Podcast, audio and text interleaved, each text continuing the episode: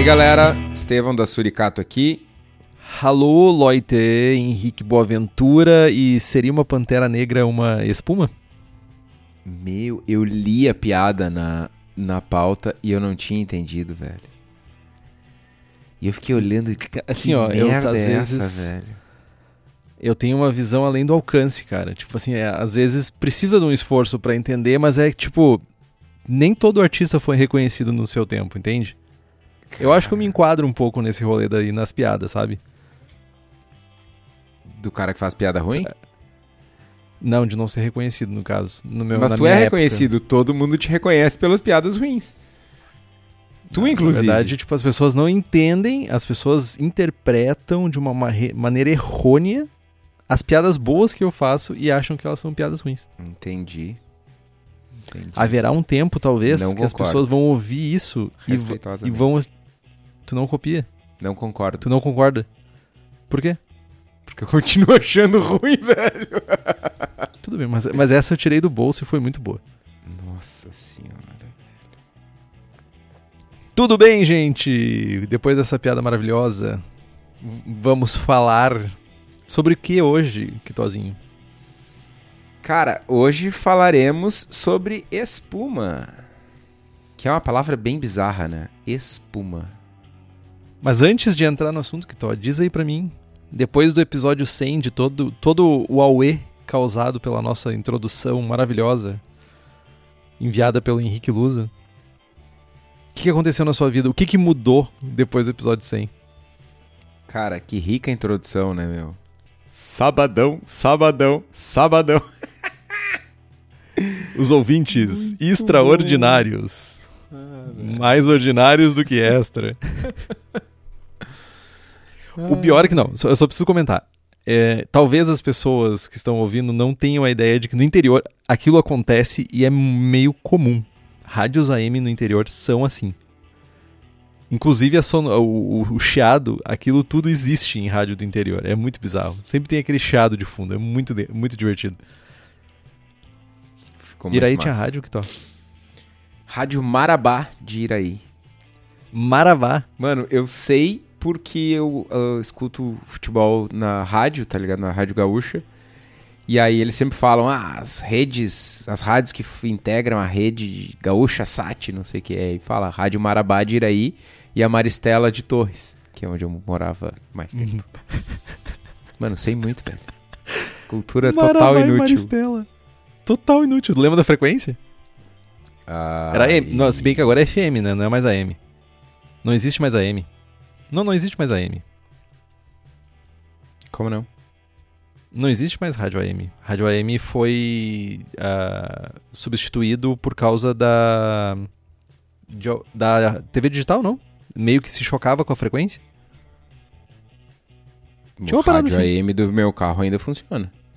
Tá, tudo bem. Ninguém arrancou a funcionalidade do teu carro de ter a rádio AM e captar frequências AM no teu rádio. Tipo, ninguém Sim, tirou esse, capto essa... a frequência da rádio AM, sei lá, gaúcha é AM 600. Sério? Sim, eu achava que tinha caído fora. Porra. Olha eu da, da, trazendo notícia errada. Por que tu bota teu rádio na, na rádio AM, como ele pergunte? Cara, porque alguém, alguma pessoa não, tem um motivo. Quando eu vou para casa dos meus pais em Torres, lá ali perto de Capão, Tramandaí, ali é o FM da Gaúcha para não pega. E aí, tipo, se eu tô Cara, tu é muito velho. Se eu tô ouvindo um jogo, gaúcha. Se eu tô ouvindo o jogo, porque eu escuto o jogo na Gaúcha, eu vou catar a Gaúcha no AM, entendeu? Para continuar ouvindo o jogo. E é tipo Mano. domingo, 6 uh, horas ou domingo 4 horas é tipo o horário que eu volto de Torres quando eu vou visitar meus pais, então normalmente tem jogo. Então acabo dando uma zapiada no AM.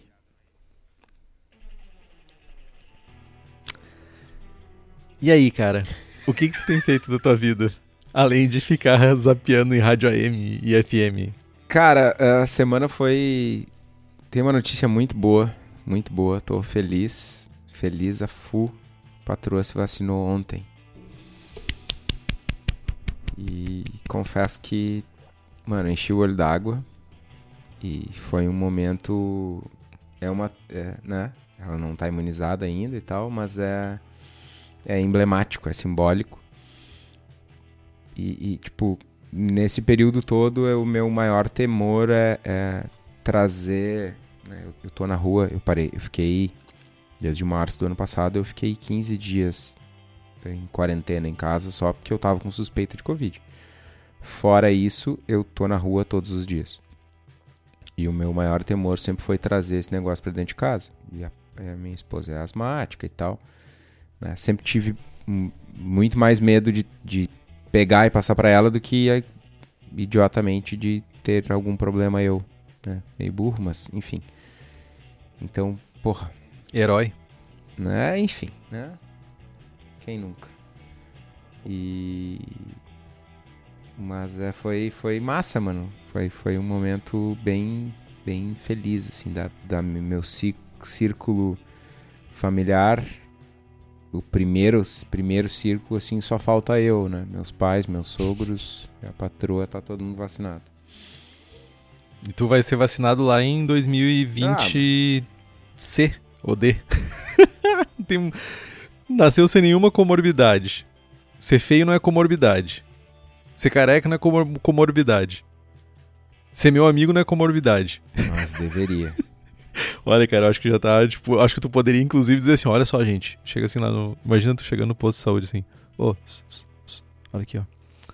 Abre o celular assim, mostra o braçagem forte assim, ó, eu faço podcast com esse cara. Dá para ser considerado um problema. Imagina. Ia ser divertido. Mas, mano, além disso, velho, uh, amanhã, dia dia quinta-feira, dia 3 de junho de 2021, vai ter uma pseudo quinta suricática, saudosa quinta suricática na firma. Quanto tempo? A gente vai fazer um, né, não é um evento, não é para mil aglomerações, mas a gente vai fazer um choripã na, na parrija na rua, né, ao ar livre e tal, né, sem mesmo mesmo o nosso pavilhão é super pé direito super alto, super espaçoso, super as mesas super distantes, bem mais do que os ditos protocolos e tal. A gente vai fazer um, um choripã na rua ali, na parrija, por, pela diversão, por, por, né? Porque a gente pode manter a distância, porque pode usar calçada e né? aproveitar o espaço, já que a gente tem espaço, né? E, e dar uma brincada, tomar uma ceva. E, meu, tá nascendo, tá nascendo, tá nos finalmente. Daqui uns dias eu vou abraçar as primeiras servas do clube da Suri. Daqui uns dias aí a gente bota o bonde na rua, faz o lançamento, mas eu já tô um programa que outro aqui lançando uma, uma iscazinha aí. Né? Eu, eu tô pensando já em mandar um boleto, cara. Que tá, tá, tá, tá, tá se passando já. Mano, manda o boleto. Manda o boleto, que quando chegar a tua assinatura na tua casa, eu mando o boleto junto. Porque eu ia mandar de graça, trouxa. Pra, pra que essa agressão? É, é tipo assim, tipo, desproporcional. essa parada é desproporcional. Recebeu, reclamou da cerveja, não ter recebido cerveja em casa, ganhou cerveja e ainda fica reclamando. Ganhei pagamento de juros, né? Ah, tá. Ô, mano, deixa eu te fazer. Ah, antes, tá. antes de tu falar como é que foi a tua semana, deixa eu fazer uma pergunta para ti. Eu fiquei com um negócio aqui no, na pulga atrás do orelha. No microfone? uh, no programa passado, eu acho. Eu é, não prometi nada. Passado. Não tu prometi nada. Oi? Não prometi nada, não, só não, queria deixar bem. Pode, pode bem soltar as armas. Tu falou que tu fazia ceva. Tu começou fazendo ceva em, em casa com equipe de 5 litros? Sim. E como é que tu fermentava? O equipe era de 7 litros em um balde de 5 litros. E, e por que que na leiteirinha de 5 litros não pode e no balde de 5 litros pode? Tá, veja bem. Já que a gente vai entrar nessa seara, já que a gente vai entrar nessa seara, então eu, eu vou, vou puxar de novo as armas, porque eu tinha largado as armas, porque eu achei que não ia vir agressão gratuita. Mas veja não, só. Não foi agressão, mano, foi só um questionamento. Comecei fazendo cerveja, comecei fazendo em baldinhos de 5 litros que minimamente, minimamente, tinha uma funcionalidade ali, sabe? Tinha um balde, tinha um airlockzinho, pananá. A Na funcionalidade do balde era. Ah, rapaz, tome vergonha dessa cara. Só Não? dizer assim, ó, assuma, assuma a sua condição Não, não, de gambiarrento. Não, não, não, não. Abrace essa, essa posição Pra de que que- gambiarrento e seja feliz. O fornecedor do balde, ele vendia o balde pra quê? Se tu vai lá na fábrica, tu vai chegar lá e pergunta, eu quero um fermentador de 5 litros. Ele vai dizer, eu vendo fermentador. Ele vai dizer, não tem esse produto aqui, mano. Eu tenho um balde pra, sei lá, manteiga. É gambiarra igual, velho. Tá, eu tenho uma pergunta. Como é que se chama o balde? Balde, né? Não é mantegueira, não é na, nateira, não é nada disso. É Exato. balde. É balde, não é Como é- fermentador, é balde. Isso. E como é Isso, que se é chama balde. o teu, o teu recipiente que tu tá fermentando, o que tu fica ordenhando da- dos- das mangueiras? É leiteirinha, né? Não, não é leiteirinha, é tambo, talvez. E, e tambo, o que, que vai dentro de tambo? O que, que vai dentro de balde? Não é fermentação. Qual- tipo, N coisas. N coisas. O que, que vai dentro de tambo? Leite. N coisas, manteiga, leite. Manteiga. O que, que vai de um dentro? que, que vai dentro de barrica de madeira, mano? Peixe, N cerveja, nananã. Mano, N coisas Rapaz, que não vai- cerveja, vai- velho. Pera só um pouquinho. Vai o quê? Peixe? Sim, meu, no passado as barricas de madeira eram utilizadas inclusive pra transportar peixe, mano. Tu não tem vergonha de Nenhuma. estar argumentando desse jeito. Nenhuma, mano. Tu fazia ceva de 5 litros, mano. E aí tu vem dizer que eu, que eu tô pegando um mosto lindo, maravilhoso. Eu tava ouvindo o, o episódio 98 agora vindo pra casa, tá ligado? Uhum. E aí me caiu essa ficha, tá ligado?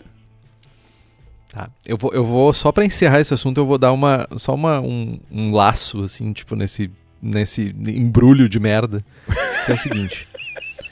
eu comecei a fazer cerveja em baldes de 5 litros, tá? Comecei. Minhas primeiras 10 braçagens, talvez. 5, 10 braçagens foram assim.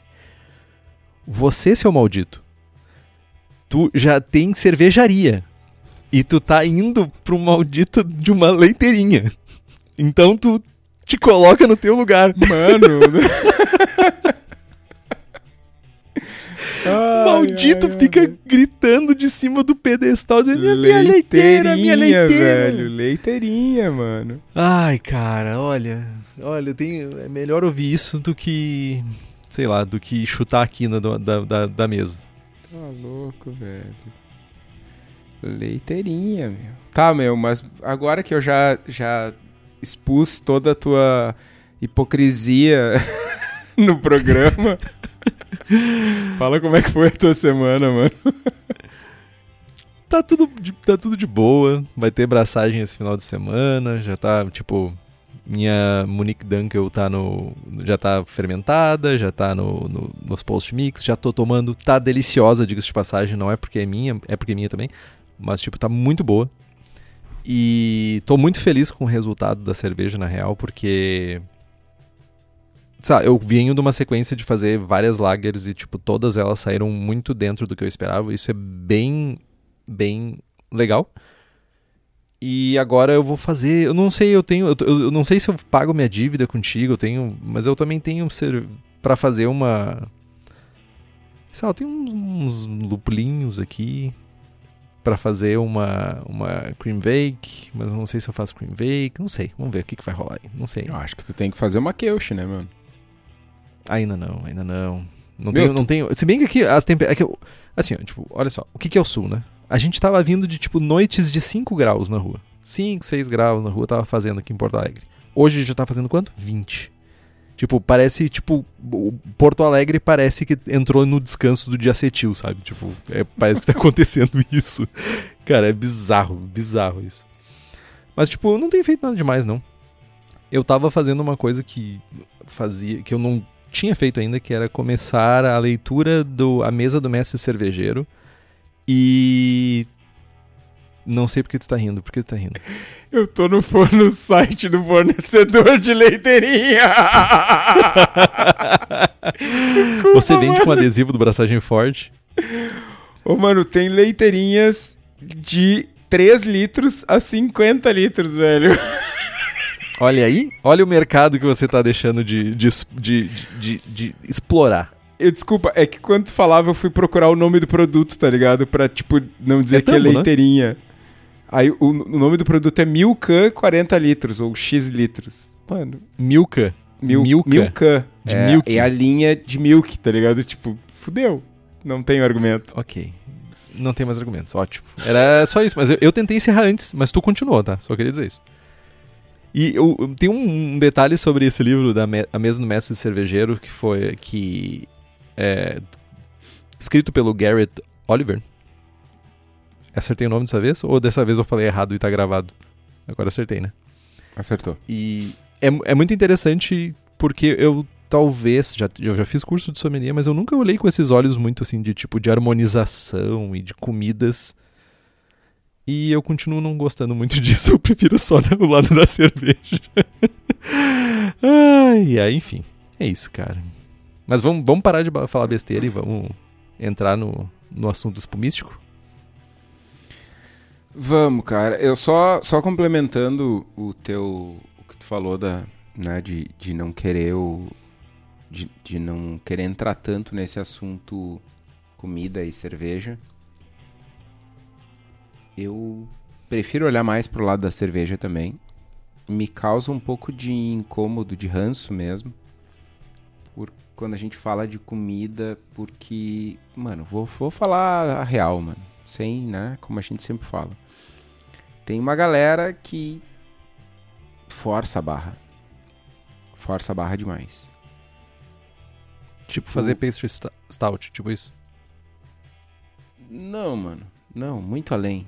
Tipo, ah, pega um hambúrguer safado e tipo, mano. Ah, tudo, tudo harmoniza, tá ligado? É, tipo, tem três profissionais sérios no mercado que dizem que, que fizeram rango com a serva que tá, tipo, dessa vez não harmonizou. Mas, tipo, tu pega um hambúrguer com uma pastry stout e larga na mão do, do Henrique lá e o Henrique vai, não, fiz uma harmonização porque não sei. Mano, não é, tipo, parece que junta qualquer coisa com qualquer coisa que vai dar certo, sabe? E não é assim, mano. Não é tipo, comi um hambúrguer e tomei uma, uma cerveja aleatória qualquer e achei bom que harmonizou, mano. Saca? Tem. E aí, a gente. Eu tenho. Inclusive hoje, hoje no meio-dia, eu falava com o Thiago um jabá. Fazer um jabá gratuito, porque eu, hoje eu tô bom coração. O Thiago é um brother, ele tem a Rio Fucking Burger, que é o- Já comentei antes em algum momento aqui, que é um. Já é o segundo jabá absurdo que tu faz dele, inclusive, sem ele pagar, mas tudo bem. que é uma burger joint. Eles fazem um, Hamburgueria. uma hamburgueria. E eles que vão tocar a cozinha da firma lá. né? A gente ainda não inaugurou e tal, mas, né? Falávamos sobre fazer ah, algum prato específico para harmonizar com uma serva específica. Que eu não vou citar o nome aqui ainda, porque é um lançamento.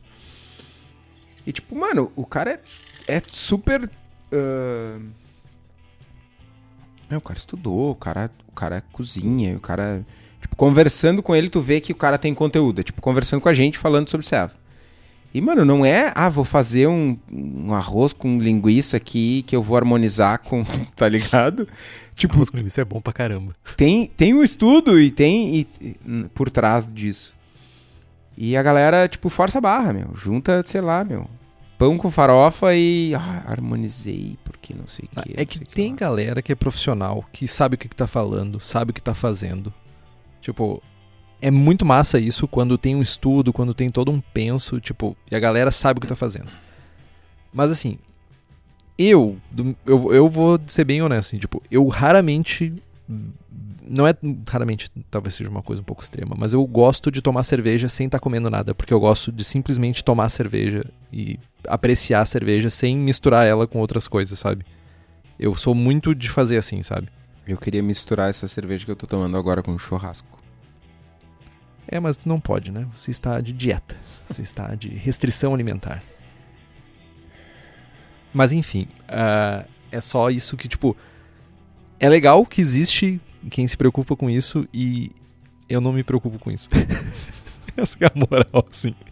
E tipo. Mas eu achei bem legal, achei bem legal. Achei um conte- o conteúdo é muito rico, então, tipo, esse livro é uma dica aí pra galera que, que, que gosta e que se que curte essa parada de harmonização, é um excelente livro. E lembrando um abraço para todas as profissionais e profissionais sérios aí do, do ramo de sommeliaria, sommelersísticos. Eu tô, tô quase aprendendo a falar isso, mas é difícil. É, mas dá, é, é- dá, dá, vai dar. Enfim, depois desse, desse, dessa curva, desse desvio, né? Voltando aos espumísticos. Um, alguns disclaimers que a gente precisa fazer sobre esse programa, né? O rolê do Será que Deu Ruim tá, tá se passando. Tá fugindo de controle e a gente tá, de certa forma, estendendo alguns assuntos que a gente tá falando sobre problemas sem nem falar sobre as coisas como é a espuma, por exemplo. E a espuma especificamente é um assunto que a gente nem adentrou nas características, o que, que forma e tudo isso, e a gente já chega assim no será que deu ruim, espuma, faltou espuma. Então a gente está tentando agora melhorar essa experiência para que isso não fique falho, não fale. Então a gente vai dar essa introduzida para não chegar assim, a gente aprendeu a ser educado, né? A família educou a gente para ser, não chegar já xingando a espuma. Vamos primeiro explicar o que é espuma, o que não é, para depois a gente falar de problemas. Mas antes de tudo, queria agradecer né, às nossas apoiadoras e apoiadores que ajudam, de certa forma, a gente a decidir os rumos né, dos episódios. Eles estão participando ativamente, seja na escolha, seja simplesmente em aceitar que a gente definiu uma sequência de programas, acontece eventualmente. Mas é além de acompanhar as gravações ao vivo, né, sem cortes, como tem uma galera agora acompanhando, tem também o grupo né, de apoiadores, que rola sorteios, merchans exclusivos, e tem o prazer inenarrável de receber uma mensagem de pontia do Estevão todo dia de manhã. Então é o melhor grupo cervejeiro do WhatsApp, certamente, né?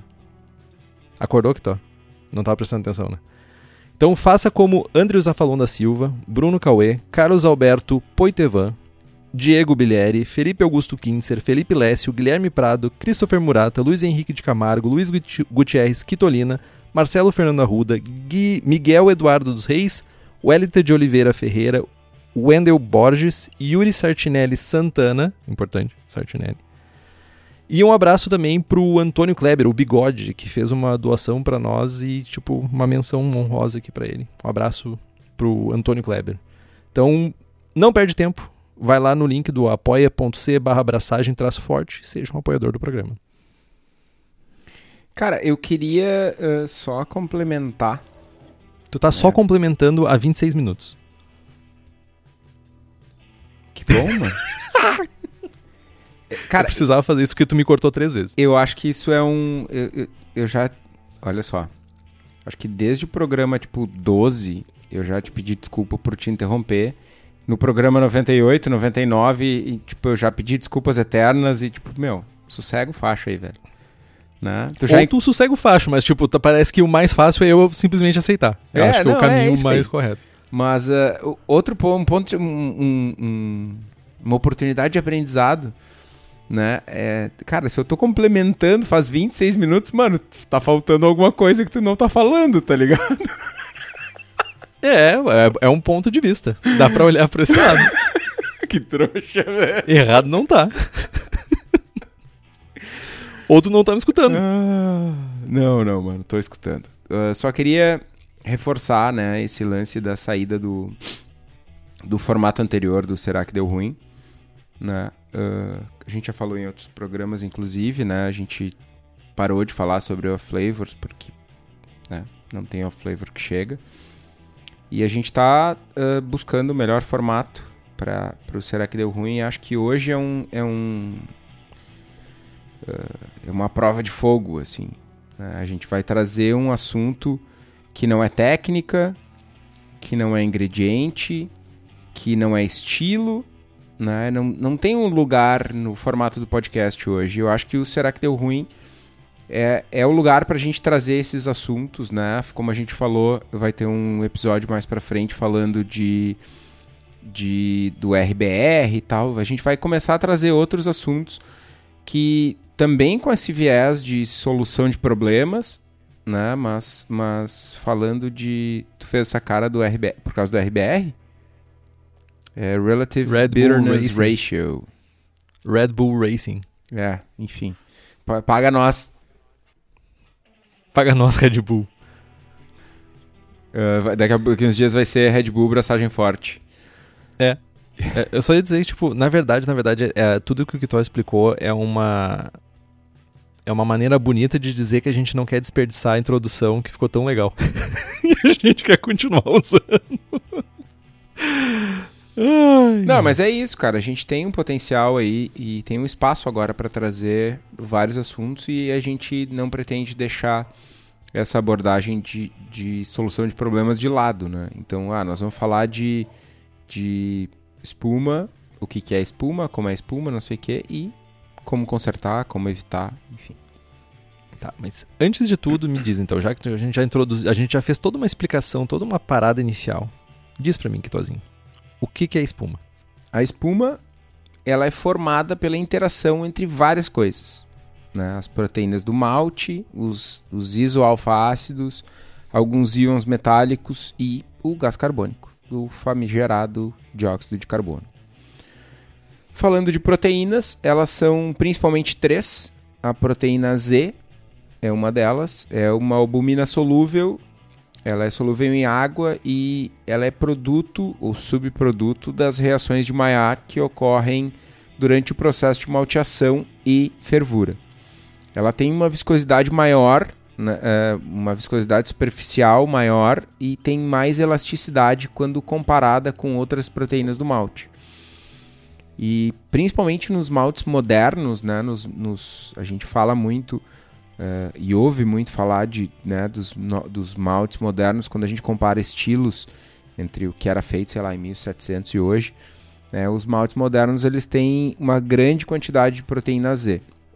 Alguns estudos mostram que maltes com o índice COBA, que é a medida de modificação do malte, maior do que 40%, tem níveis maiores de proteína Z.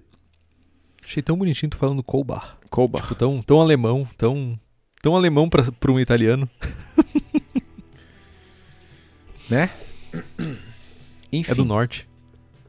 Uh, outra proteína, outra classe, família de proteínas são as ordeínas. Né? Essa família de proteínas uh, constitui a maior parte das proteínas da cevada e, e ela precisa do processo de malteação e do processo de mostura para ela ser solúvel. E ainda tem a LPT1, que é o, o Henrique bateu cabeça aqui para chamar, mas é a Lipid Transfer Protein 1, é a proteína de transfer, transferência de lipídios 1. Ela é uma boa formadora de espuma mas não é um bom estabilizante na sua forma nativa.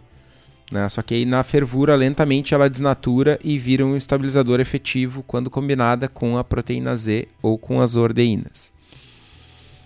Além disso, né, a gente tem os isoalfa-ácidos. Né? A gente sabe há bastante tempo que os isoalfa-ácidos promovem a boa espuma. Né? E vários estudos apontam que tem uma relação entre o aumento de BU e a estabilidade da espuma. Né? Eles facilitam a conexão entre as proteínas do malte e dão esse o famigerado plus a mais, né? Eles dão esse incremento, né? Dão a liga na, na espuma. É, e quando a gente fala em isoalfa-ácido, né? São alfa-ácidos isomerizados, né? Sabe a primeira coisa que me vem na cabeça? Me vem que não chegou meu SAS ainda. Meu SAS isolado, escolhido à mão o Eugênio com a mão dele pegar os, os pellets, pegar os, os, as flores de lúpulo e escolher e dizer assim: Isso aqui eu estou pegando para o Henrique. Não chegou ainda. Estamos no aguardo, Eugênio. Mas para você que quer uma quantidade ímpar de lúpulos aromáticos, saborísticos, cheios de sabor para sua cerveja, quem tem tudo isso para você é o pessoal da Hops Company. Ela é uma empresa especializada em fornecer lúpulos selecionados diretamente de fazendas para cervejarias no Brasil e, quizás um dia, quizás, para cervejeiros caseiros. Quizás, quizás, quizás. Eles visitam produtores presencialmente, buscam novas variedades e lotes que se destacam sensorialmente. Então, se você tem interesse em usar os lúpulos da Hops Company e fazer como várias cervejarias Brasil afora, entre em contato pelo site hopscompany.com ou pela página da empresa no Instagram. Outro rolê que influencia na espuma são os íons metálicos, como o Kitó ressaltou antes. Os íons que a gente está falando aqui são íons de manganês, alumínio, níquel, magnésio, zinco, cálcio e bário. Eles ajudam a estabilizar a estrutura molecular da espuma. Isso é a grande função. Basicamente, são estabilizadores. Uh, algumas literaturas dizem que a adição de 2 ppm de zinco mostraram um aumento significativo da estabilidade da espuma. Né? O pai Jamil já fala bastante sobre o uso de zinco né, para suas fermentações e o que tu quer falar uma coisa. Eu quero perguntar. Pergunta. Uh, tipo servomyces ou algum outro nutriente de levedura que tenha zinco. É, sei lá, conta? Conta sim, porque tu tá adicionando isso, mas não nesse, eu acredito, eu não sei qual é a concentração de zinco nesses nutrientes especificamente. Não sei quanto tu vai conseguir nesses nutrientes. Mas o pai Jamil já, ele usa zinco isolado mesmo, ele não bota nutrientes, ele tem zinco, diz ele que inclusive ele falou que uma vez comprou zinco e ele provavelmente não vai conseguir usar nessa vida toda a quantidade de zinco que ele comprou para a cervejaria dele, porque ele usa, sei lá, gramas e ele tem comprou tipo um tipo Fausto, assim, tipo que comprou 25 kg de DME, ele comprou de zinco e ele não consegue usar. Então ele conta essa piada de que, tipo, provavelmente ele vai morrer e não vai usar todo o zinco que tem na cervejaria dele. Mas teria que ver qual é a concentração de zinco que tem nesses nutrientes, tipo servonomices, essas coisas aí. Não te respondi, mas a resposta é precisamos ver a concentração. Entendi. Uh, e tem uma outra parada que boa parte desses íons, né, eles ficam retidos no trube durante a fervura. E o único e desses íons que não impactam em sabor é o cálcio. Todos os outros uh, íons, de alguma maneira, eles impactam em sabor na tua cerveja. E mais um ponto interessante é que o alumínio é o maior promotor de espuma, mas ao mesmo tempo ele é o mais difícil de se solubilizar. Vai lá, Victor. Tem eu mais só, uma pergunta. Eu só queria tu, dizer tu tem que, falar. Que, na minha época de caseiro as minhas espumas eram muito melhores. Porque ah, eu fazia usava panela, de, panela alumínio. de alumínio. Ora, vejam só, jovem que fica falando das panelas de inox. Não seria o Kitó uma, um, um, uma pessoa que estava, de certa forma, dobrando a Reinheitsgebot, fazendo cerveja em panelas de alumínio? Ah? Olha, vejam só. É? Ó, vai ter programa sobre Reinheitsgebot e a gente vai falar sobre isso. Sobre como os cervejeiros e cervejeiras alemãs conseguiam dobrar, não quebrar jamais, infringir uma lei, mas dobrar uma lei com maestria. Uh, tem uma analogia muito bonitinha, muito formosa, criada pelo Deus Palmer, para a gente entender o que, que é a estrutura né, da espuma. Né? Se a gente pensa na estrutura da espuma como uma construção de arranha-céus, né, como a construção de um arranha-céu, as proteínas E e as ordeínas são as vigas dessa construção, as proteínas LPT1 são as escoras dessas vigas, que fortalecem essas vigas. Os isoalfa-ácidos são os, os reforços da conexão entre essas vigas. E os íons, de, os íons metálicos são os rebites, que basicamente vão pregando todas essas conexões. O Palmer é muito bom, né, cara? Meu brother, né, meu? Teu brother que dá like nas tuas fotos, né? Eu, eu fiquei meio maguari. Eu sabia, então, velho. trocando por miúdos, então, o isoalfa-ácido e os íons metálicos conectam e mantêm as estruturas, né? As estruturas da espuma unidas, né? Mas, beleza. Agora a gente já entende quais são os, as estruturas que compõem a espuma, mas o que, que acontece no copo, né? Quando a gente serve uma cerveja. Então, quando a gente serve a espuma, ela é considerada molhada. A espuma está molhada, pois ela tem uma grande proporção de cerveja dentro nessa estrutura que se forma, né? E conforme a cerveja vai descendo, vai secando, né? Da, vai saindo da espuma, ela seca e as bolhas começam a estourar ou elas aderem às bolhas imedi imediatamente que estão ao seu lado. Então essa aderência das bolhas acontece na maioria pela viscosidade da superfície da cerveja, que é gerada pelo álcool e outra parte pelo gás que forma a bolha, que pode ser o dióxido de carbono ou o nitrogênio, no caso também, que pode formar as bolhas, né? no caso aí de nitros, cervejas da vida e Guinness e etc. Beleza. Uma das coisas é a formação de espuma. O a outra parte é a estabilidade de espuma, né? Uh, e a estabilidade ela depende da quantidade relativa e dos tipos de componentes que a gente já falou lá no início, né? né? Depende da viscosidade da superfície, depende da presença de, algum de alguns inibidores de espuma, né? Enfim, tem várias variáveis aí que vão influenciar no tempo que a espuma permanece uh, né, no copo sem, sem abrir o halo ali, sem, sem expor a superfície do líquido. E o que, que faz com que essa estabilidade né, seja reduzida ou, ou às vezes né, seja nula? Né? Normalmente são lipídios. Eles são os maiores desestabilizadores de espuma que tem. Eles são uma classe de compostos graxos naturais solúveis que incluem gordura, óleo, ceras, esteróis, glicerídeos e outros ácidos graxos. Né? E a gente tem diversos processos que vão influenciar tanto a formação quanto a retenção de espuma. Né? Começando por maltes e adjuntos, o malte de cevada, trigo, centeio ou outros adjuntos, outros grãos, contêm muita proteína. Uh, por outro lado, arroz, milho e açúcares simples não têm proteínas e não vão contribuir com esse elemento formador de espuma. Né? O, além disso, o processo de malteação, de, principalmente, principalmente não, o processo de malteação, quando a gente está fazendo maltes mais escuros, ele desnatura a proteína Z e o LPT1, né? praticamente qualquer coisa mais escura que malte Munique, né? que nós estamos falando aí de 7, 8 SRM, qualquer coisa mais escura que isso já não contribui muito com espuma, né? Mas, vejam só a ironia, algumas melanoidinas presentes nos maltes mais escuros, principalmente Munich 2 ou melano, né, ajudam a produzir um pouco mais de espuma. Né? Pode confundir um pouco, mas é aquela coisa.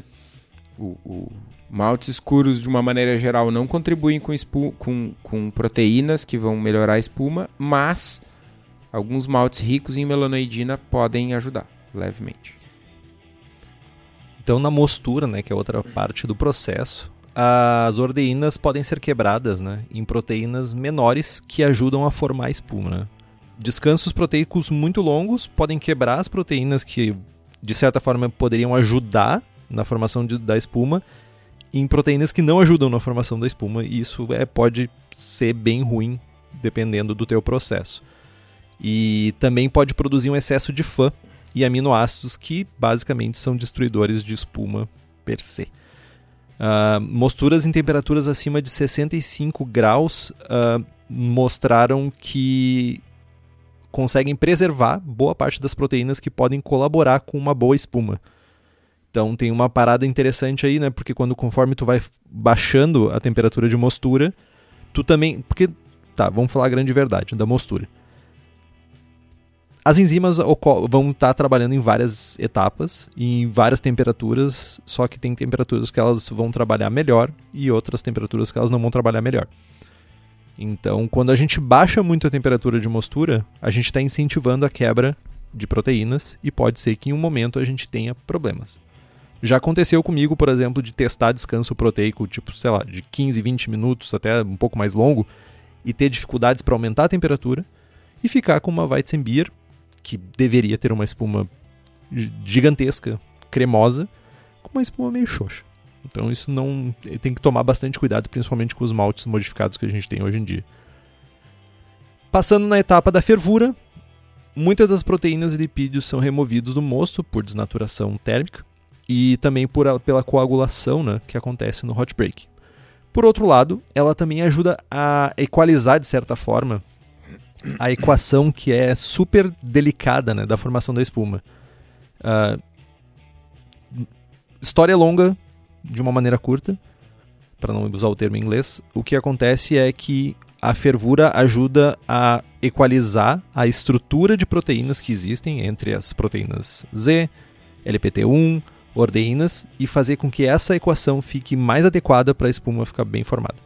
Então, sou obrigado a, né, dar o cutuco, no pessoal que faz as raw ales ou que faz ceva sem fervura e tal. Né? Fervura ajuda na espuma, inclusive. E pode acontecer, realmente tem, já vi bastante uh, relatos em, em fóruns de galera que faz raw ales de ter problema com espuma. Uh, mesmo com cargas grandes de trigo, mesmo, sabe, a cerveja estando turva, ter problema de formação de espuma. E muitas vezes não é nem a formação, é a retenção da espuma. Desculpa, é a. a faltou a palavra. Estabilidade. Forma espuma, chega a formar uma espuma, uma espuma bonita e daqui a pouco as bolhas começam a estourar, fica aquela bolha de, de, de, de detergente assim e desaparece. Bom, indo para a próxima etapa do processo, né, a fermentação tem um, um impacto significativo. Fermentações desgraçadas, problemáticas, turbulentas, podem gerar subprodutos que vão impactar diretamente na estabilidade e formação de espuma, basicamente os lipídios. Né? Se num cenário muito catastrófico a gente tiver autólise de levedura, as estruturas celulares da levedura vão se romper, liberar lipídios e outros rolês que vão afetar a espuma e, e o sabor da cerveja. Né? A fermentação, ela tem uma, uma parada interessante também relacionada à proteinase A, que em ambientes onde há um estresse muito grande na fermentação, ela vai ser, essa proteinase vai ser produzida em grande quantidade e vai afetar a estabilidade da espuma. Alguns experimentos mostraram que as proteínas que colaboram com a formação de espuma vão se degradando com o tempo na garrafa e aí temperaturas mais altas impactam diretamente nessa velocidade. Mais um motivo para a gente deixar a cerveja na geladeira. Sempre comprei a cerveja no mercado, sei lá, meu.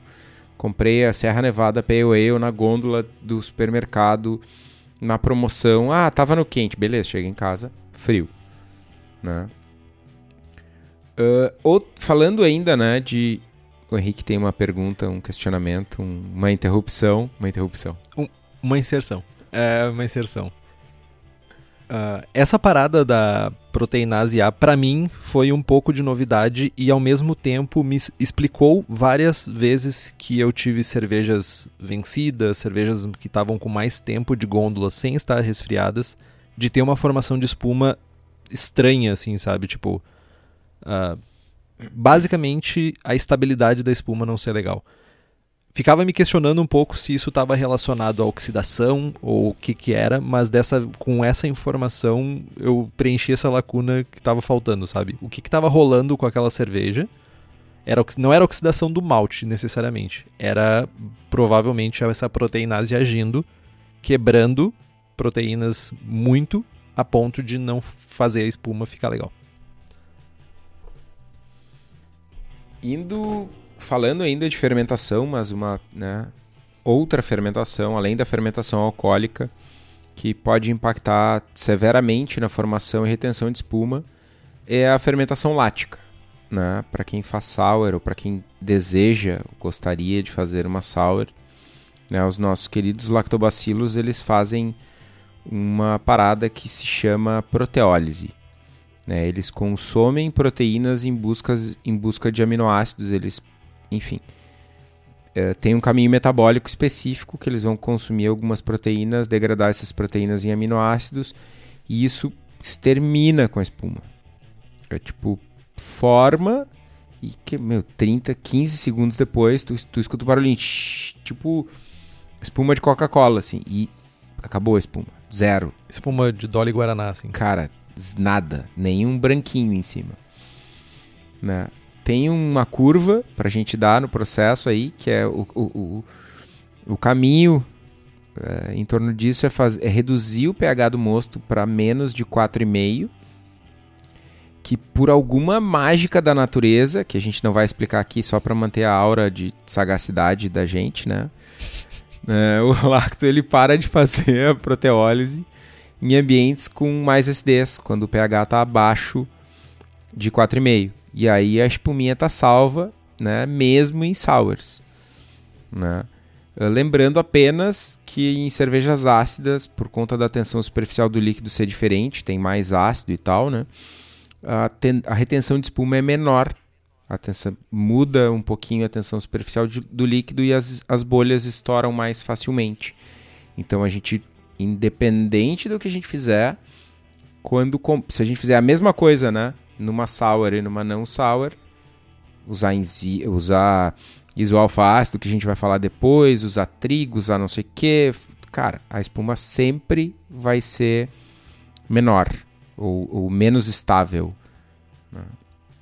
Então, teoricamente, como muitas coisas, muitos processos dentro da cerveja, me, me, me se eu estiver errado, mas quando a gente não tem um pH ideal para aquele processo estar tá ocorrendo, e imagino que o pH abaixo né, de 4.5 ou na faixa de 4.5 uh, não seja o ideal para proteólise acontecer, ela não acontece. Então, tipo, é como se fosse, sei lá, uh, alfa-milase ou beta-milase que não funcionam muito bem em pHs altos ou em pHs baixos. Seria mais ou menos o mesmo rolê.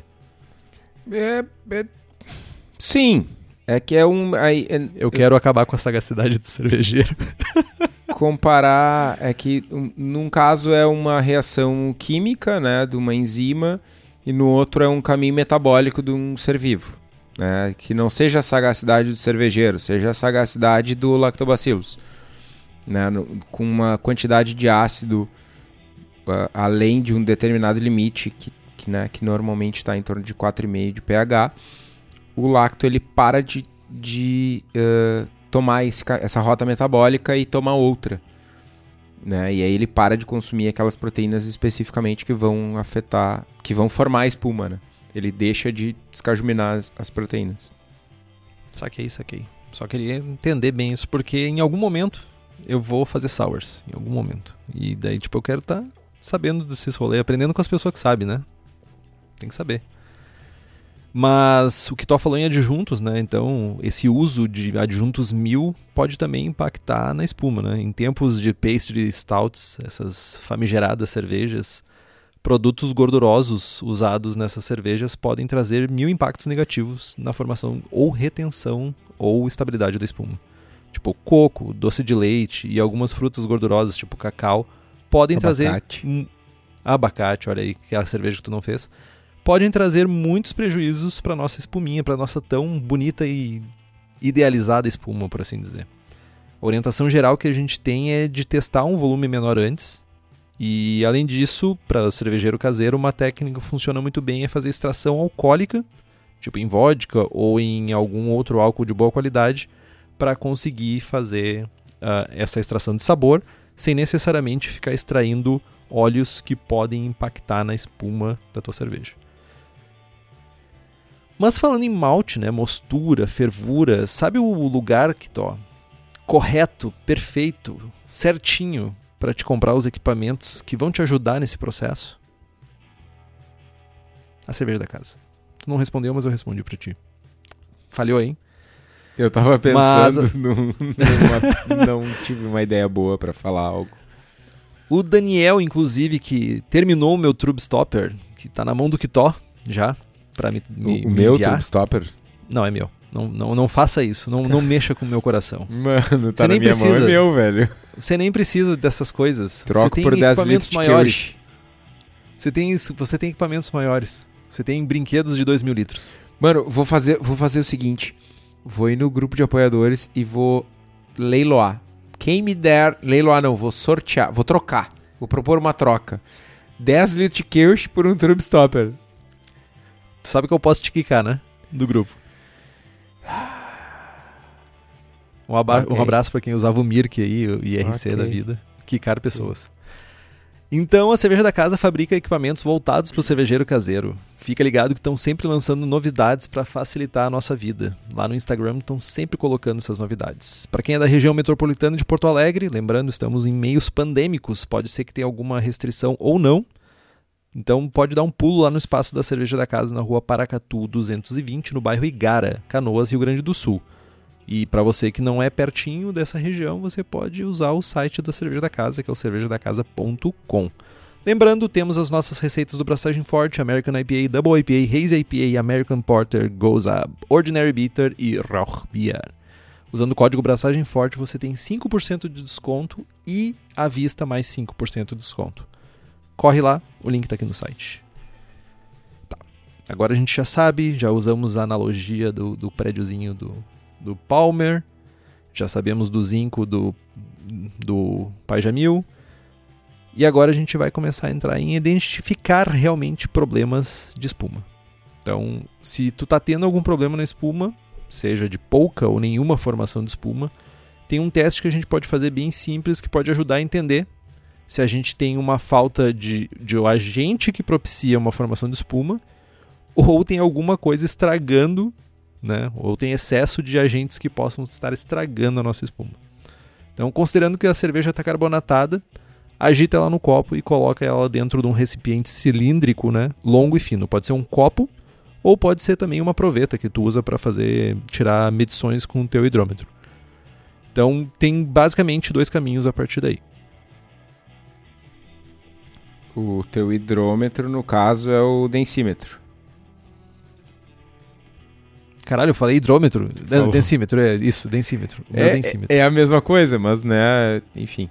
Alguém pode não pegar a referência. Eu, eu sou velho. Eu uso palavras velhas. Hidrômetro. Cara, tá mais certo na real, né? É, ok. Tá. Não formou espuma de forma alguma na minha cerveja. Temos um problema. Né? Dizem. Uh, e o problema pode estar relacionado, de bate-pronto, à falta de proteína, né? que é a formadora da espuma. Né? E essa falta de proteína ela pode estar tá faltando lá no teu grist. Então, um ajuste no grist procurando maltes ou grãos com uma carga proteica maior pode ser o caminho. Uma fervura vigorosa também pode ajudar se o problema não for o grist, né? Mas tomando cuidado de que a gente não pode ter fervuras muito longas, porque elas podem prejudicar a estabilidade da espuma, porque vai desnaturar as proteínas LPT1 ali então, de novo, meu, fervura entre 60 no máximo 90 minutos e tá morta a cobra. Né? Outro problema, formou a espuma, mas ela desaparece rápido. Né? A famosa espuma de refrigerante. Serviu, sobe aquele espumão, vai lá em cima e ela colapsa rapidamente. Teoricamente, tu tem as proteínas necessárias para a espuma, mas um outro fator está influenciando. Uh, alguns lipídios que não foram consumidos uh, dado uma fermentação não adequada, uh, um enxágue adequado, seja do, do barril, da garrafa, né, do recipiente que a cerveja foi colocada, post-mix, né, pode ser um problema no copo, pode ser resíduo de detergente, se é um copo que já foi usado, pode ser, sei lá, batom no copo, ou um problema que eu já vi em bar, ah, tinha uma pessoa com mega batonzão, ela tomou a ceva e o copo foi para ser lavado. E na hora de lavar a, pessoa que estava lavando não viu e os, os, passou a esponja no batom, não limpou a esponja e usou a esponja para lavar outros copos. E aí, tipo, tem vários copos com batom, tá ligado? Já vi acontecer. Batom, manteiga de cacau, enfim. Coisas de passar nos lábios. Né? Então, enxergo adequado e principalmente uma fermentação linda, maravilhosa. Né? Ainda no, no quesito formação de espuma e, e pouca retenção, por vezes uh, descanso proteico muito longo né? pode ocasionar isso. Tu tem a proteína, tu ah, botei 70% de trigo e fiz duas horas de descanso proteico. Tem a proteína, mas né, não tem mais. Acontece. Acontece. Teria, tu tinha, tu não tem mais. E, cara, né, sempre cuidando, fermentação, fermentação, a gente já falou um milhão de vezes aqui, a, a, a gente consegue fazer uma boa cerveja com uma abraçagem ruim e uma fermentação boa, mas não consegue fazer uma boa cerveja com uma abraçagem perfeita e uma fermentação zoada. E o melhor lugar para tu comprar as leveduras para fazer a tua, a tua fermentação adequada é lá na Levtech. Né? As gurias lá tem nove tipos de Saccharomyces, oito tipos de bactérias, blends, bretas tradicionais, bretas isoladas aqui no Brasil. Né? Tem uma variedade bastante grande, tem no país inteiro, tem dá para comprar no site delas. E para quem é profissional, a Levtech ainda oferece consultoria em boas práticas de fabricação, controle de qualidade, montagem de laboratório, treinamento de pessoal, banco de leveduras. Então é só entrar lá em levtech.com.br, encomenda a tua levedura e seja feliz com uma cerveja espumuda. né? Ainda vai sair o dicionário do Kitó. Cara, sigo inventando palavras, velho. Meus parabéns, cara. Uh, vamos lá. Tem uma coisa que a gente não falou. Uh, eu já vou falar de, de né, arrumação quando a cerveja está zoada, mas tem uma coisa que ficou para trás. Que é, por mais contrassenso que possa parecer, uh, vou fazer uma Hazy IPA, 30% de aveia, malte pilsen, aveia, sei lá, 49 gramas de, de lúpulo por litro. Tem muito lúpulo, tem muito isoalfa ácido, ah, vou ter uma espuma maravilhosa. E aí a espuma tá capenga. Uma carga grande de uh, lúpulo de dry pode afetar a espuma significativamente porque lúpulo tem óleo, óleos essenciais, que é o que a gente quer extrair, e esses óleos essenciais vão atuar como os lipídios, né? Eles vão uh, mudar a, a, vão mudar a tensão superficial do líquido, né? E vão fazer com que a espuma colapse mais rápido. Então tu vai ter uma formação de espuma melhor, e mas ela vai colapsar rapidamente. Tra colaborando com isso, né? Uh, é o programa das colaborações, dos adendos. Uh, percebam a quantidade de pontos que a gente falou e nenhum dos pontos é um ponto é o maior formador ou maior uh, detrator de espuma, sabe? Então a espuma, a formação da espuma, ela é uma equação muito delicada que muita coisa pode influenciar. Então, vejam só, tu pode ter muitas coisas como que tu falou, muitos insumos colaborando para que a espuma seja boa, mas tem um ponto da equação que vai lá e caga tudo. Então, tipo, é, foi a, a, a, lição desse episódio, eu acho que a gente tem que ficar essa. Tipo, é uma equação, não é um ponto específico. Não é só usar trigo. Não é só fazer uma coisa. É um conjunto de coisas, é um conjunto de etapas que conseguem transformar e criar espuma de uma maneira adequada. Pois é. E aí tá, fiz minha cerveja, minha serva tá pronta e ela tá com a espuma zoadaça. Tem arrumação? Tem arrumação. Quase, tem, tem arrumação? Quase sempre. Cara, uh, um caminho bom é o uso de. A gente vai falar mais sobre isso. Ouvi dizer, não prometerei, mas ouvi dizer que a gente vai falar de extratos de lúpulo no episódio 108. Então, eu acabou de prometer. Não, eu falei que eu, alguém me contou. Né? Tem duas pessoas nesse podcast. Eu afirmo que não fui eu que falei isso. Cara, pode ter sido o Ted. É o meu amigo imaginário. Entendi. Nossa. Tá bom. Ai, bom, enfim. Uh, tem alguns produtos avançados de lúpulo, né, no, sei lá, nos últimos 20, 30 anos tem surgido diversos produtos avançados de lúpulo e dois deles são o Tetra Hop e o Hexa Hop. Eles são dois extratos pré-isomerizados. Eles foram desenvolvidos para essa galera que faz ceva na garrafa verde e na garrafa transparente. Corona e Heineken paguem nós. Basicamente. Pode, meu, não precisa pagar. Manda um, manda um kitzinho aí, né? Mano, whatever. A gente toma. Toma e fala bem. Heineken é massa, Corona com limãozinho é legal pra foto. Nunca tomei. Mentiroso. Tiroso. Mano, nunca tomei, verdade. Nunca tomou uma, uma, uma corona com um limãozinho no gargalo ou uma sol mexicana? Não. Vou fazer, vou fazer, vou fazer. Vou fazer. Faz. Se é tem, é só, tem gosto de limão. Vou fazer o seguinte. Quem mandar primeiro, corona ou sol, eu faço, eu faço jabá. Pode me mandar, sei lá, dois mil Ninguém litros. vai mandar, cara. Ninguém vai mandar. Não vou tomar. Boa. Enfim, Uh, esses extratos eles são pré-isomerizados, então eles são feitos uh, para. E, e, além de serem pré-isomerizados, eles são. Faltou a palavra. mas eles não são skankeáveis, eles não viram, eles não são light struckáveis. Tu pode Nossa. adicionar o amargor, né, é, pós fervura Lights traqueáveis. e eles não eles não são afetados pelo light struck.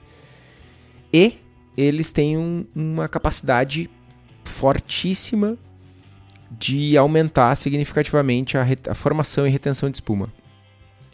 Né? Então, em cervejas que tem ah, algumas que, que tu tá tendo alguma dificuldade de retenção de espuma, de formação de espuma, tu pode dosar na cerveja pronta, né? Coisa de, de 2 a 5 IBUs.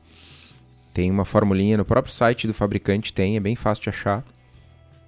Mas a gente vai falar mais deles num episódio futuro aí, então fica a dica. Além disso, cara, a espuma, se tu tá bebendo em casa, se tu tá bebendo rápido, ela acaba sendo só um elemento estético, né?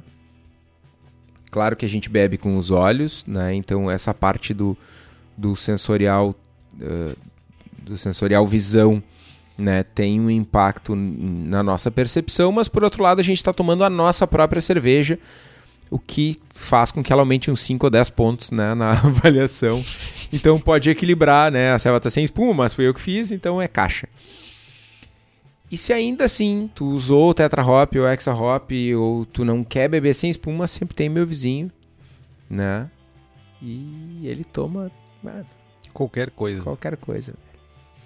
Ah, um comentário também. ah, se eu não estou enganado, a- o limão na- no gargalo da cerveja é justamente para diminuir o light struck, o sabor de gambazinho.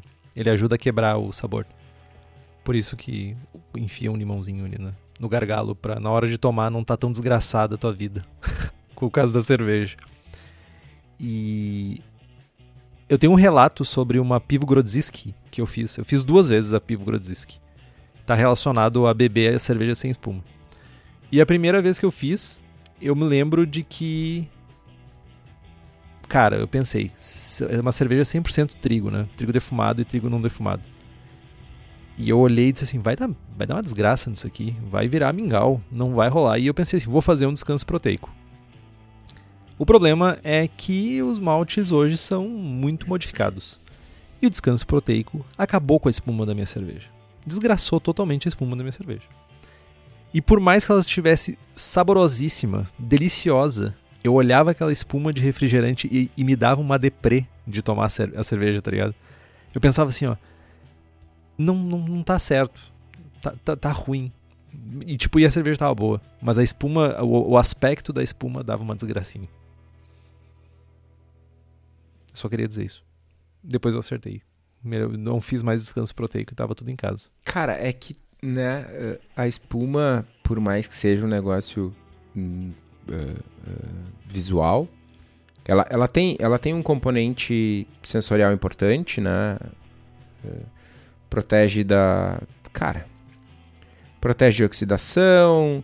Meu, desde, de- desde o garçom ir servir, um, levar coisa, coisa de bar de brama, né? Tipo, o garçom bota 42 copos numa bandeja e sai pelo, sai pelo salão. Se o copo tá cheio até o gargumilho com líquido, cada, cada balançadinha do, da bandeja derrama derrama é líquido. Mas se tem espuma, não derrama, mano. A espuma serve até como amortecedor. é sério, mano. É, é sério, é real Eu isso. nunca tinha pensado por esse lado, cara. Uma- é, mano, Forma tem vídeo. resistência, né? Tem Forma resistência no do líquido. Exato. E a espuma tem muitas funções, e independente de qualquer uma delas, quando a gente está fazendo a cerveja, a gente quer fazer a melhor cerveja do mundo. Eu Acho que é- isso é um sentimento que ele é padrão entre todos os cervejeiros caseiros. Todos os cervejeiros, né, quase todos. E cara, a cerveja, a melhor cerveja do mundo tem espuma. Exatamente. Ponto. Cara, é a primeira coisa que tu olha, não tem espuma. É tipo assim, é muito brutal. É uma, é uma sensação um pouco broxante, assim. Mas a gente faz de novo, e melhora, e resolve. Mano, de- deixa eu te fazer uma pergunta. Não, não sei a resposta, nem pensei muito a respeito. Espuma demais é defeito? por que, que seria um defeito espuma, espuma demais no sentido de carbonatação demais? Não, não. Vamos lá. Três passos atrás. É, pois é, tipo, é uma pergunta totalmente. Eu, em algum momento alguém, al- acho que no grupo alguém comentou, enfim, eu ouvi alguém falando que ah, espuma demais pode ser ruim. E num, dos, num concurso, voltamos a, a, a falar de concursos. Voltamos a trucidar juízes e juízes. Não, em, em algum momento, num concurso, a gente estava julgando uma APA. E aí um juiz comentou que aquele, aquele exemplar tinha aroma demais. Tem muito aroma de lúpulo. E eu, tipo, olhei pro cara. Meu, what the fuck are you talking about? Tipo, como assim, mano? Ok, eu tô, tô tentando entender onde vai chegar isso. Não existe aroma demais numa ceva que pede lúpulo, que pede dry hopping, que pe- tipo, na minha cabeça não não tem, eu não vou tirar pontos lá, menos dois pontos de aroma porque tem aroma demais. Ok. E aí seguindo essa linha, né, e pegando o que alguém comentou no em algum momento, não sei se foi no grupo, na vida, espuma demais, uma ce- uma ceva que tu serve Imagina aquela Weissbier que tu serviu, só que, só que não uma Weissbier, só, sei lá, uma IPA. Tu serviu, pum, subiu aquele espumão branco que parece que tu vai largar uma moeda de um pila ali em cima, ela vai ficar boiando. E ela não desce nunca. E tu termina o copo e tem um lacing furioso na lateral do copo e dois dedos de espuma no fundo do copo. É problema? Não. Definitivamente não é um problema. Eu olho e digo, mano, me ensina, tá ligado? Obrigado. não, obrigado por ter se preocupado a esse ponto de fazer uma cerveja. Não, cara, não é não. Inclusive, o fato de. ah, alguém pode pensar assim, tipo, não, mas daí, tipo, se a espuma se mantém tão densa em cima, tu vai estar deixando de receber aromáticos, né? De, de sentir aromáticos. Na verdade, a espuma está protegendo que esses aromáticos não saiam com tanta facilidade, que não sejam volatilizados rapidamente. Então, inclusive em cervejas que se tu lê no BJCP que pode ter uma espuma ah, de baixa formação, se tu tem uma espuma de boa formação, inclusive se tu for falar, por exemplo, as bitters, ordinary bitters, special bitters da vida, diz lá, tipo, ah, a espuma pode não ter uma boa formação. Mas, tipo, os caras têm um, um, chunchador para fazer espuma, que é basicamente uma torneirinha lá que tem uma, um, um sprinkler na ponta lá que é para fazer espuma na cerveja que não tem carbonatação, saca? Então, tipo, faça. Não tem rolê. Espuma é bom. Espuma é bom. Pronto. Não tem espuma ruim. Mano, beleza. Último ponto. Último, antes da gente falar dos livros. É, é- Não é lenda, mas é história de bar. Tu tem lá o teu copo no bar de, sei lá, 500 ml. Tô dando números aleatórios. E aí são, o teu serviço são, sei lá, 450 ml de líquido e 50 ml de espuma. E aí tu anuncia na dose lá 400 ml. E aí vem a pinta e diz: Ah, eu quero sem espuma.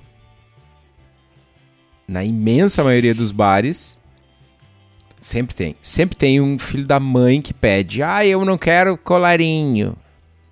E aí, na imensa maioria dos bares, a galera enche de líquido até o gargumilho. E aí, o que, que as pessoas que são educadoras. Eu não faço isso porque eu sou cagão, mas tem bares em Porto Alegre que fazem, o cara vai lá e serve 450 ml de líquido, faltando aquele um dedo e pouco de espuma. E entrega E pro eu acho que tem cliente. que ser isso. Claro, eu também que ser acho isso. que tem que ser isso, mano. Só não faço. É isso, né? Mano, é, né? Enfim. Cara, tem a propaganda da, da Budweiser que era, né? Tipo, ah, nós servimos. a cerveja não tem espuma, que era basicamente, tipo. um- aquela- visão do. no- tu não lembra dessa propaganda? Não lembro. que era, era. Acho que era Budweiser. Se eu não tô enganado, era Budweiser. Me corrijam se eu estiver errado, pessoal. Mas era basicamente um cara sentado num bar, chegava a ter uma coluna, assim, parecia um estegossauro, sabe? Tipo aquela coluna arqueada, assim. Aí servem um, um, um, um pint ah, americano, né? Um pint ah, daqueles formatos americanos na frente dele. O cara com, com um bigode amarelo de tanto tabaco que o cara fumou na vida, tá ligado? Ele dá uma soprada na espuma, assim. puf, e daí a espuma solta fora, daí Como é que, como é, Daí que ele é? faz o tipo. Assim. É só, só para tu sentir como eu me sinto sempre que tu me interrompe. Eu sou assim, é de boas. E daí ele pega e toma um gole como se, tipo, ah, cerveja é pra tomar, não é pra ficar bonita, sabe? Tipo, e teve uma baita de, um, de uma, re, de uma controvérsia, na verdade, por causa do mercado uh, craft. Batendo em cima dessa propaganda. Que era o fato de, tipo, de, de, de estarem educando, educando, super entre aspas, de uma maneira errônea, o público que depois ia no, na, no, no cenário craft pedir cerveja e pedir a cerveja sem colarinho. E daí eu, não me lembro o que, que, que, que, saiu disso. Não me lembro o que, que saiu disso. Mas eu, eu me lembro que era. E tipo assim, cara, eu não tô falando de dois dedos de espuma, tá? Eu tô falando, tipo assim, meio dedo de espuma que o cara soprou ainda na, na, propaganda. Eu vou tentar catar essa propaganda em algum lugar. Mas era isso. Tipo assim. É... Só, eu só queria dizer uma coisa para essa pessoa que vai pedir cerveja. Isso é uma mesquinharia, porque não é porque a pessoa não quer, não quer espuma, é que a pessoa quer 50ml a mais de cerveja. Isso isso é a lei de Gerson, que está no DNA, na genética brasileira. Cara, que, que coisa. Não se, sério, não sejam assim. Por favor, não sejam assim. Eu sei que a, galera que está escutando aqui não, não faria esse disparate de chegar na, na, na Cuba ou na Suricato e dizer assim: Ó, oh, tira minha espuma aí, eu quero até, até o gargumilho. Porra, velho. Mas sempre tem, é meu. Foda. Toda noite tem um. Sério? É, mano, é, é sempre tem. Cara, tem que servir sem o, um dedo, dois dedos de espuma. E, e, e cara. Sem contar tu... que é difícil servir, servir uma cerveja sem espuma, né? Não é tão fácil. Cara, dependendo da carbonatação, é uma merda infinita, velho. Sim, pois é. Tipo, tu vai tirar uma Weizenbier sem espuma. Porra, velho, tu vai ter tipo, que. Tu joga um litro de serva fora para servir meio litro. Meu, eu tenho uma solução para nunca mais acontecer isso. Essa pessoa vai lá no balcão, tá? E diz assim: Ó, oh, eu, tá, eu quero Estevão, eu quero uma cerveja sem espuma, até os gargumilhos. Aí tu pega, tu serve a cerveja com espuma no copo, tá? Aí tu chega na frente dele e faz assim. E dá uma soprada no copo e entrega assim. Bora, toma agora. Ô, mano, eu tenho uma história que eu não ia contar. Porque a galera já acha que eu sou um idiota, tá ligado? Mas azar. Não Algumas tem mais volta, sim. né, meu? É, eu ia dizer, tipo, eu acho que é meio tarde. Mas assim, Cara, a gente, a gente para pra pensar e, tipo, ah, na cena artesanal não tem isso, mano. Tem muito e, tipo, tu vai pra um festival grande, tipo, pra Blumenau e, mano, o que aparece de gente xaropeando por tamanho de dose e, cara, é, é, é, é, é desconfortável. O atendimento, em alguns momentos, chega a ser desconfortável. O, o, todo o lance do Beer Influencer paga dobrado surgiu um pouco desse desconforto com a galera pitchando e enchendo o saco. Bom, dito isso, eu tava com uma ceva no tap list que tava extremamente carbonatada e tava impossível de servir. E, mano, o stand da Suri há bastante tempo, acho que desde sempre no festival em Blumenau lá, é, é, é bomba, mano, é loucura. É tipo, sei lá, já teve, já contei aqui, já teve 14 pessoas dentro do stand de de 15 metros quadrados, tá ligado? É muita gente servindo, é muita gente fila e, né, loucuragem. E aí aquela ceva só a torneira completamente fechada, só um fiozinho para servir um copo, demora meia hora e o cara vem e me pede, eu quero sem espuma. E o cara pediu para mim, tá ligado? Eu, bah, já meio pronto, já meio mais cansado, meio louco no terceiro dia de festival. Eu tava, vou servir pro cara sem espuma. Mano, não tinha jeito. Não tinha jeito, não tinha como. Eu acho que eu joguei uns 5 litros de água fora. que merda. Não tinha, meu. Aí eu entreguei o copo, tinha, cara, tinha tipo 5 milímetros de espuma. Ah, mas eu pedi sem espuma. Espera baixar. Filha da puta. não, eu não falei filho da puta, mas o espera baixar foi tipo, mano. Toma um gole eu, aí e volta daqui a meia hora que eu te dou um copo, tá ligado? Mas não. É, eu me lembro ah, em Blumenau velho. de galera servir em jarra. Servir cerveja tipo Pilsen, tá? Tô falando de Pilsen da galera. Servir a Pilsen da galera em jarra pra espuma baixar na jarra e depois tu conseguir da jarra passar pro copo sem espuma pra galera servir. Eu me lembro disso, me lembrei agora disso. De Cara, algumas, é... alguns lugares fazer isso. Dependendo no sábado, da serva né? é impossível, no sábado. Meu. Sim, é tem muita serva super carbonatada que é difícil, cara. Mas vai fazer gente... numa saison carbonatada. Vai fazer isso numa uma Belgian sei lá, uma Belgian Golden Ale, saca? Tipo, não tem como, velho. Ah, e, e tem uma coisa, né? Uh, depois, nos últimos três festivais em Blumenau, a gente tava usando um misturador. Né? Então a gente tinha cilindro de nitrogênio e cilindro de, de CO2. Então, bah, nosso serviço estava muito melhor. Mas a imensa maioria da galera vai para festival com cilindro de CO2, tá ligado? E aí, tipo, cara. E com festival... torneira americana. Sem é, não, às vezes fluxo. torneira belga, mas tu tá.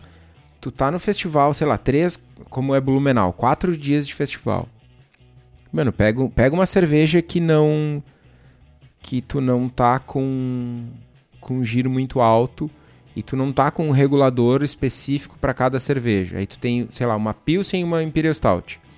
A Pilsen tá saindo loucamente no festival e a Imperial Stout tá saindo um copo a cada meia hora tu tá lá com 2,5 kg de pressão e, meu, pau na máquina para tirar a Pilsen rápida. Como é que tu acha que tá a Imperial Stout? Meu, carbonatado até as orelhas. Tu vai tirar um, né? Aí tira um, um copo de Imperial Stout sem espuma. Impossível, mano. Parece sal de fruta aí, de tão carbonatado. É, não, não tem como.